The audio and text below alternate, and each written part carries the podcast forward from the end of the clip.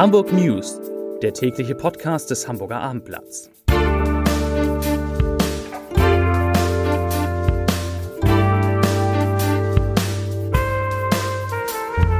Herzlich willkommen. Mein Name ist Lars Heider und heute geht es um die neuen verschärften Corona-Maßnahmen in Hamburg, die der Senat in einer Sondersitzung beschlossen hat. Also um Kontaktbeschränkungen, die Lage an Schulen und Kitas und um mögliche Ausgangsbeschränkungen. Zunächst aber wie immer die Top 5 ja, die Top 3 sind es. Die Top 3, die drei meistgelesenen Themen und Texte auf abendblatt.de.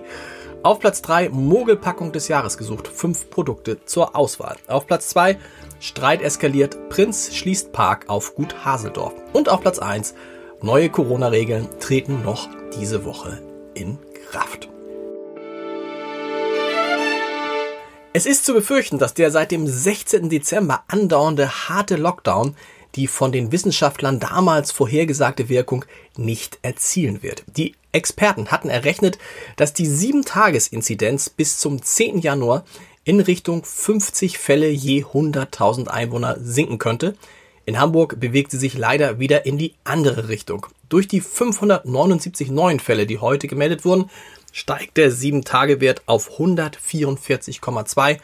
Zum Vergleich zu Wochenbeginn hatte er, offenbar feiertagsbedingt, noch bei 126,0 gelegen und im November, also in Zeiten des weichen Lockdowns, sogar deutlich unter der 100er Marke.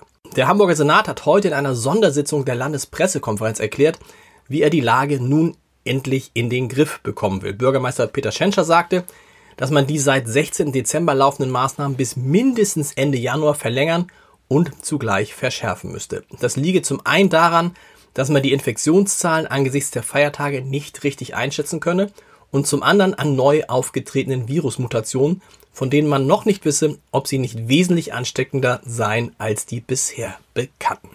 Die wichtigsten neuen Regeln und Änderungen habe ich jetzt im Überblick für Sie mitgebracht. Sie gelten voraussichtlich ab Freitag. Erstens, Haushalte dürfen sich nur noch mit einer weiteren Person treffen. Es gibt keine Ausnahmen mehr für Kinder unter 14 Jahren.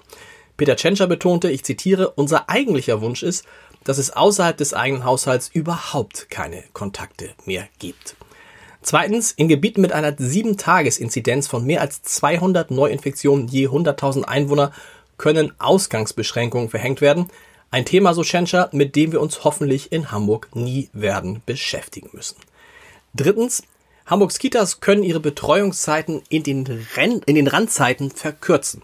Gleichzeitig werden allen Eltern die Kita-Gebühren bis Ende Januar erstattet, so wie man das auch im Frühjahr gemacht hat. Und viertens, die Schulpflicht bleibt bis zum 31. Januar aufgehoben. Eltern werden aufgefordert, ihre Kinder, wenn irgendwie möglich, zu Hause zu betreuen. Aber, und das sagte heute Schulsenator Thies Rabe, ich zitiere, wenn Eltern zu der Überzeugung kommen, dass Lernen in der Schule besser ist als zu Hause, dann akzeptieren wir das. Wir schicken niemanden weg.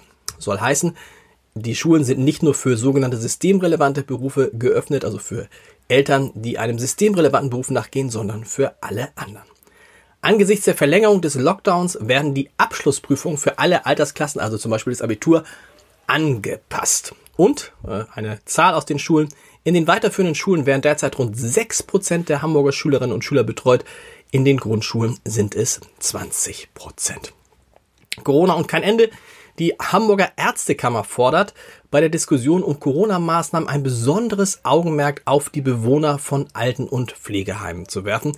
Präsident Petram Imami und seine Stellvertreterin Birgit Wulff sagten, das könnte die effektivste Maßnahme zur Senkung der schweren Krankheitsfälle durch Covid-19 darstellen, das Gesundheitssystem entlasten und perspektivisch auch ermöglichen, in anderen Bereichen der Gesellschaft die Maßnahmen zu lockern.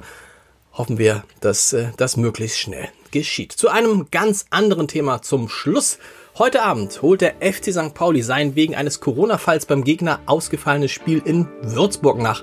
Und das ist deshalb so wichtig, weil die Würzburger aktuell die einzige Mannschaft sind, die in der Zweitligatabelle hinter dem FC St. Pauli stehen, der leider nur 17. ist. Alles weitere zu diesem Spiel gibt es im Live-Ticker ab 18.30 Uhr auf abendblatt.de.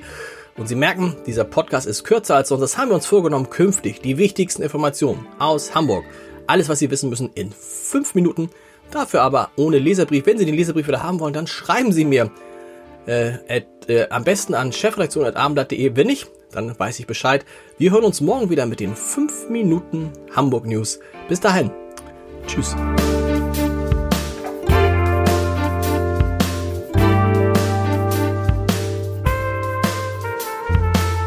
Weitere Podcasts vom Hamburger Abendblatt finden Sie auf abendblatt.de slash podcast.